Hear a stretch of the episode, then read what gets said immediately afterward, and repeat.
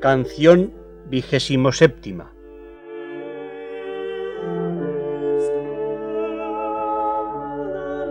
Comunícase Dios en esta interior unión al alma con tantas veras de amor, que no hay afición de madre que con tanta ternura acaricia a su hijo, ni amor de hermano, ni amistad de amigo que se le compare.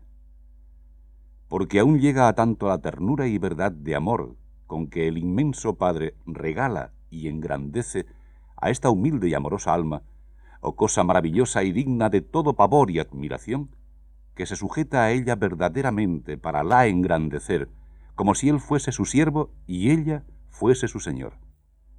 Y está tan solícito en la regalar como si él fuese su esclavo y ella fuese su Dios. Tan profunda es la humildad y dulzura de Dios. Aquí está empleado en regalar y acariciar al alma, como la madre en servir y regalar a su niño, criándole a sus mismos pechos. En lo cual conoce el alma la verdad del dicho de Isaías, que dice, A los pechos de Dios seréis llevados y sobre sus rodillas seréis regalados. ¿Qué sentirá, pues, el alma aquí, entre tan soberanas mercedes? ¿Cómo se derretirá en amor? ¿Cómo agradecerá ella viendo estos pechos de Dios abiertos para sí, con tan soberano y largo amor? Sintiéndose puesta entre tantos deleites, entrégase toda a sí misma a él y dale también sus pechos de su voluntad y amor, y sintiéndolo y pasando en su alma, al modo que la esposa lo sentían los cantares, hablando con su esposo, en esta manera. Yo para mi amado y la conversión de él para mí. Ven, amado mío, salgámonos al campo, moremos juntos en las granjas, levantémonos por la mañanica a las viñas y veamos si ha florecido la viña y si las flores paren frutos, si florecieron las granadas. Allí te daré mis pechos. Esto es, los deleites y fuerza de mi voluntad emplearé en servicio de tu amor. Y por pasar así estas dos entregas del alma y Dios en esta unión, las refiere ella en la siguiente canción, diciendo, Allí me dio su pecho, allí me enseñó ciencia muy sabrosa, y yo le di de hecho a mí, sin dejar cosa.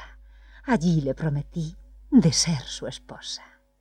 En esta canción cuenta la esposa la entrega que hubo de ambas partes en este espiritual desposorio. Allí me dio su pecho. Es decir, que allí le comunicó su amor y sus secretos, lo cual hace Dios con el alma en este estado. Y más adelante, lo que también dice en este verso siguiente. Allí me enseñó ciencia muy sabrosa.